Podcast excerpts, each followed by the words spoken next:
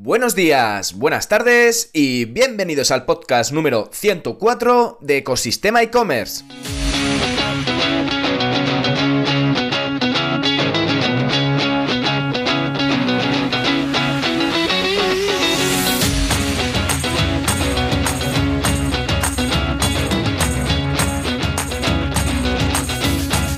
Y bienvenidos al podcast donde podrás escuchar todo lo relacionado con el mundo e-commerce, herramientas, trucos, noticias, emprendimiento y muchísimo, muchísimo más para crear tu tienda online o hacer crecer la que ya tienes.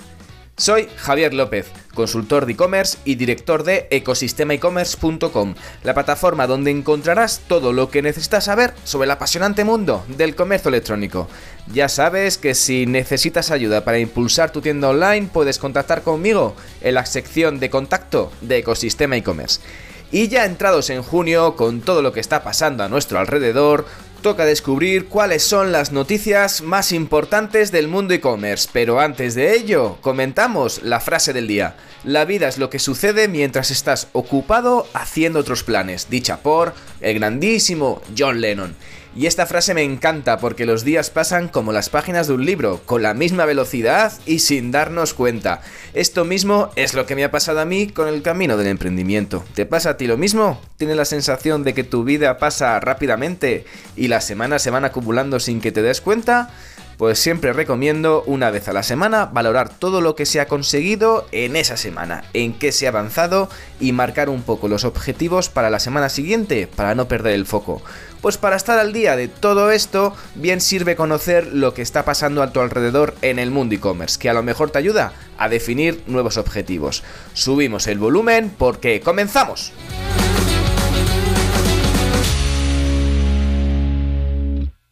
Y empezamos con el boletín semanal de las noticias más impactantes del mundo e-commerce y que espero te sirvan de utilidad para definir un poco esos objetivos o, priorizar cosas o bueno, lo que o estar un poco también al día de la actualidad que a lo mejor te ayuda a relativizar ciertas cosas o sobre todo a aprender que el conocimiento nunca ocupa lugar. Y de ello vamos ya con la primera noticia de la semana que es vista en DF Sud y es que el e-commerce en Paraguay espera cerrar 2023 con ventas por valor de 1.300 millones de dólares. La verdad que las cifras son bastante buenas porque mantiene el crecimiento de un 14% de los últimos cuatro años y se nota que está avanzando exponencialmente un poco el e-commerce digital en este, en este país.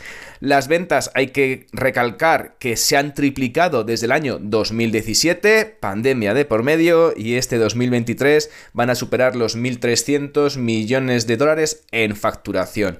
Esta información ha, salido, se ha dado a conocer desde la Cámara Paraguaya de Comercio Electrónico durante una jornada del e-commerce day.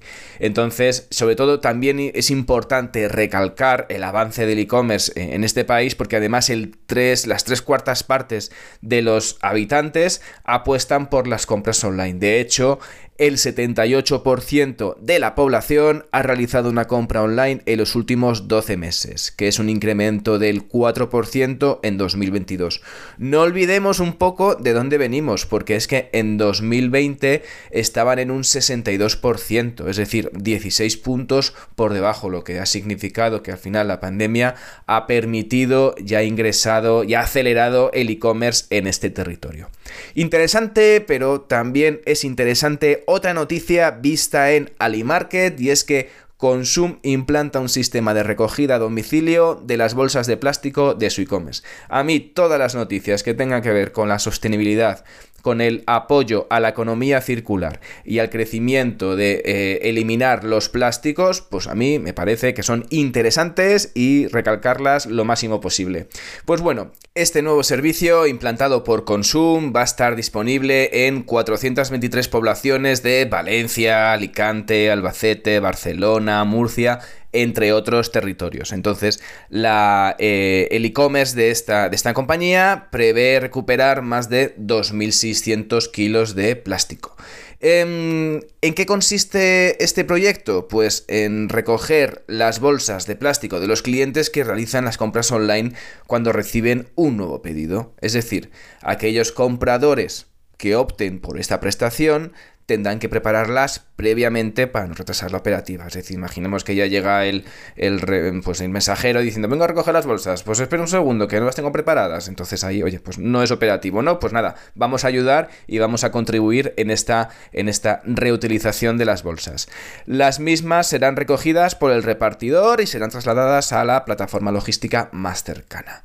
Esto se va a realizar sin limitación de unidades por hogar y se recogerán bolsas de plástico de cualquier origen, siempre con unas mínimas condiciones de higiene. Recordemos que los plásticos que tienen restos de comida no se pueden reciclar, con lo cual a la hora de reciclar vuestros plásticos en el día a día, por favor tened en cuenta este punto y limpiarlos bien, porque si no, no vale para nada. De hecho, creo que solo, solo, solo se recicla ahora mismo el 9% de todo el plástico en el mundo. Tenemos todavía muchísimo trabajo por delante. Bueno, volviendo a la noticia, eh, sobre todo eh, al final, este, este, este proyecto, esta iniciativa, eh, ahora mismo las tanto las lo que esta, esta empresa provee a nivel de e-commerce es que todas las bolsas y que utilizan tanto en el supermercado como en el reparto online son de plástico 70% reciclado. Y de esta noticia sobre la sostenibilidad vamos a otra noticia también muy relacionada con la economía circular porque Walmart refuerza su apuesta por esta sostenibilidad en el mundo e-commerce y prevé eliminar más de 2.000 toneladas de plástico en sus pedidos. Noticia vista en directivos y gerentes. Entonces, ¿Que ¿Esto en qué se debe? ¿Por qué? Eh, ¿Cómo va a reducir, cómo va a eliminar esos 2.000 toneladas de plástico? Sobre todo con el tema de la transición de papel reciclable y los embalajes de las cajas de cartón.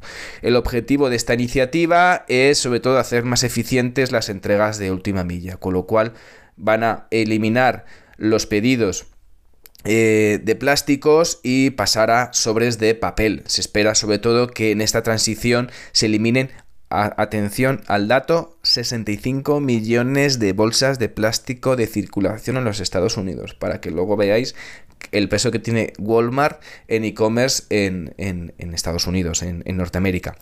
De hecho, eh, los clientes tendrán la posibilidad dentro de poco de optar en los pedidos de no utilizar y no recibir bolsas de plástico de un solo uso. Además de esto, pues también está el tema de reducir la cantidad de cartón que se usa para enviar los productos, ¿no? El embalaje, el packaging, eh, sobre todo para, eh, sobre todo mediante el uso de inteligencia y mediante el uso de automatismos para a través de esta tecnología, reducir y ajustar el tamaño correcto en el embalaje. Sobre todo esto ayuda a crear un paquete ajustado a la medida del pedido del cliente y, además también se podrá pedir que varios artículos se agrupen en menos cajas. Que a mí cuando yo, por ejemplo, recibo, estoy pidiendo en Amazon y recibo una caja de una cosa, una caja de otra, una caja de otra, digo, madre mía, qué desperdicio de materiales, ¿por qué no se agrupa todo en un mismo lugar? Bueno, pues aquí Walmart parece que está poniéndose las pilas en este tema sostenible y va a hacer estos cambios de momento en Estados Unidos. Y de esta noticia pasamos a la siguiente vista, en este caso en Marketing for E-Commerce, en los amigos, con los amigos de Marketing for E-Commerce, y es que el social commerce generará más de un billón de euros en ingresos en todo el mundo en 2024.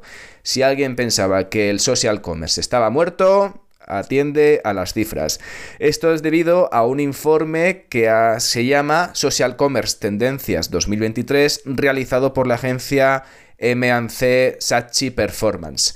Y es que en 2022 los ingresos generados por el social commerce se elevaron hasta los 724 mil millones de dólares, con una tasa de crecimiento anual del 30% prevista de 2022 a 2030.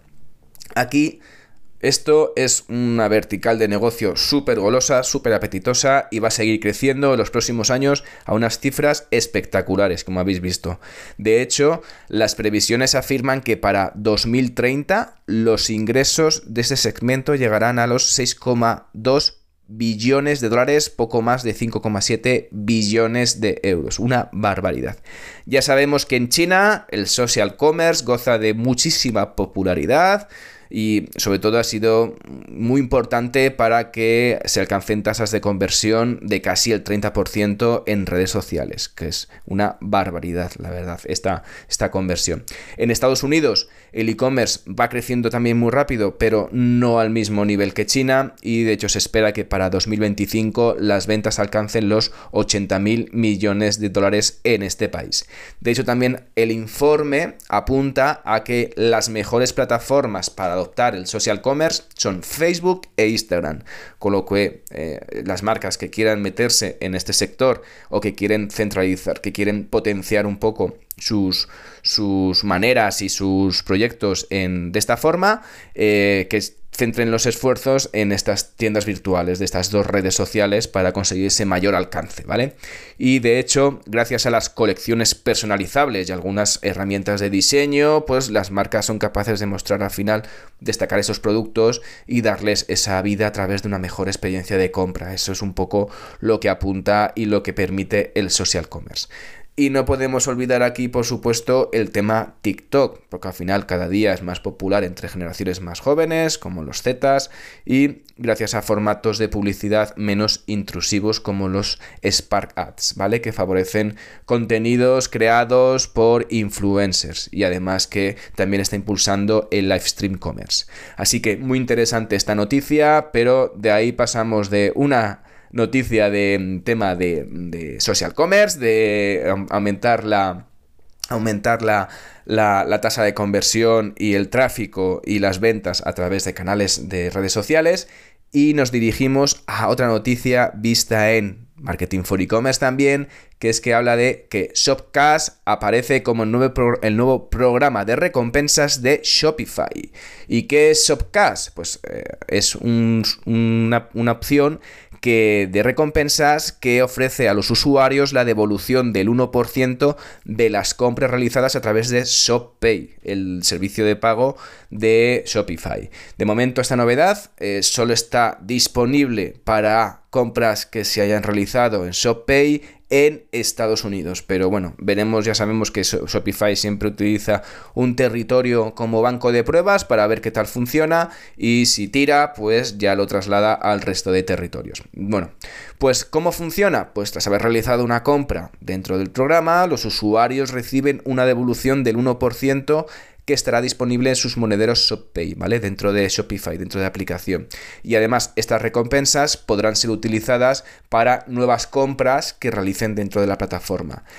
El programa de recompensas, importante este dato, va a ser financiado por Shopify de momento, con lo cual eh, cuando un cliente utiliza el Shopcash como método de pago, la tienda va a recibir el coste total del producto.